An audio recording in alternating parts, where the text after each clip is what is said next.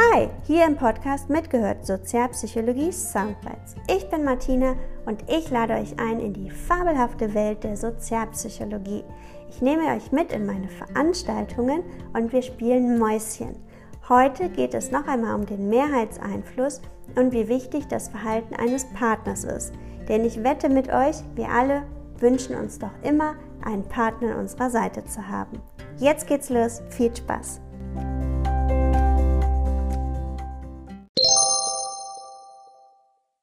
Der Ash hat aber noch weiter geforscht. Also wir haben jetzt festgestellt, es muss, ein anderer muss nicht meine Meinung haben. Soweit muss das gar nicht gehen. Es geht nur darum, dass diese Einstimmigkeit der Gruppe unterbrochen wird.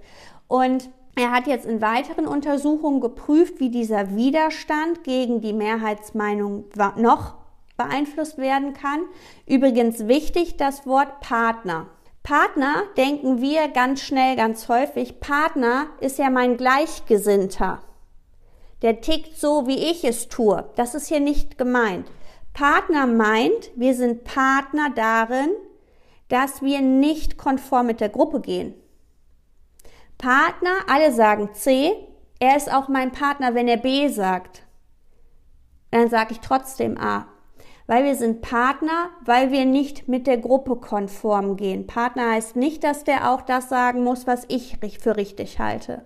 Ja, das wird schnell mal durch, durcheinander geschmissen. Deswegen Partner wir sind Partner, weil wir nicht mit der großen Masse zusammengehen, sondern weil wir unser eigenes Ding machen. Darin sind wir Partner.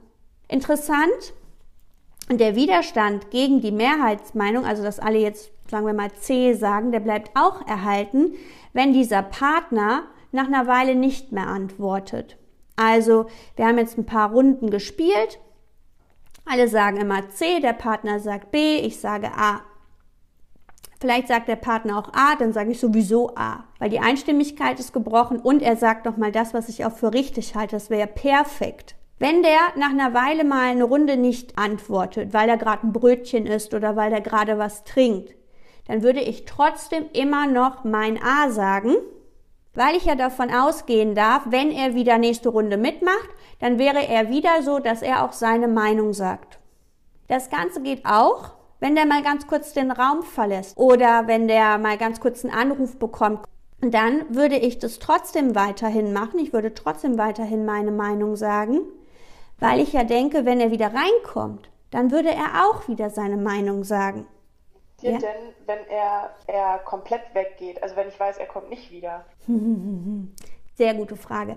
Dann werde ich ein paar Runden, zwei, drei, maximal vier Runden, würde ich trotzdem noch meine Meinung sagen, weil die Präsenz noch so im Hinterkopf ist. Aber dann würde das relativ schnell nachlassen und ich würde wieder zur Mehrheit rübergehen. Ich könnte ja denken, na, vielleicht hat er irgendwas vergessen und kommt noch mal zurück. Na? Das ist aber ganz schön traurig eigentlich. Ja, total. Wir bräuchten im Endeffekt dann wieder jemanden, der, die, der gegen die Gruppe geht. Wie schwer ist es, gegen den Strom zu schwimmen? Man braucht Leitbilder, man braucht Partner, man braucht Leute, die auch sich, sagen wir jetzt mal rebellisch, erheben, gegen eine Gruppe zu gehen. Ganz alleine ist wahnsinnig schwer, weil Hintergrund, eines unserer Hauptmotive in der Sozialpsychologie Selbstwertansatz. Wir wollen anerkannt und zugehörig sein. Darauf mündet das Ganze immer. Wenn ich alleine irgendetwas sage gegen eine Gruppe, bin ich nicht anerkannt und ich bin nicht zugehörig. Habe ich nur einen, der auch gegen die Gruppe geht, habe ich zumindest das Gefühl, der erkennt mich ja vielleicht an.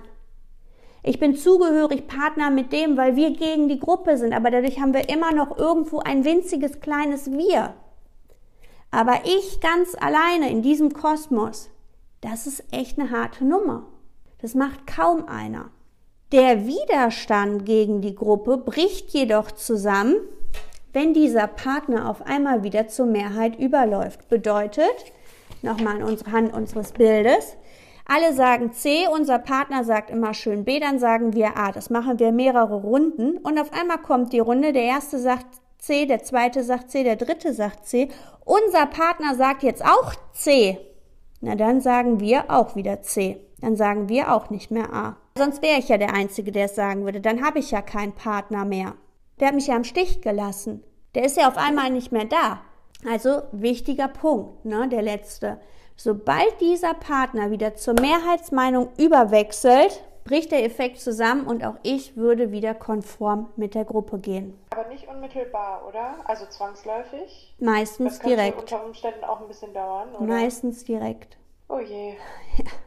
Weil ich dann komplett alleine wäre. Und der Druck ist zu groß.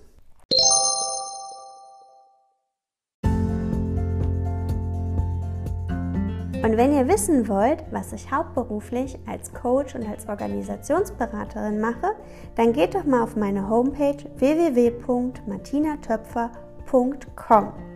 Dort könnt ihr mir auch Fragen oder Anmerkungen hinterlassen oder ein individuelles Coaching mit mir vereinbaren. Bis zum nächsten Mal. Tschüss.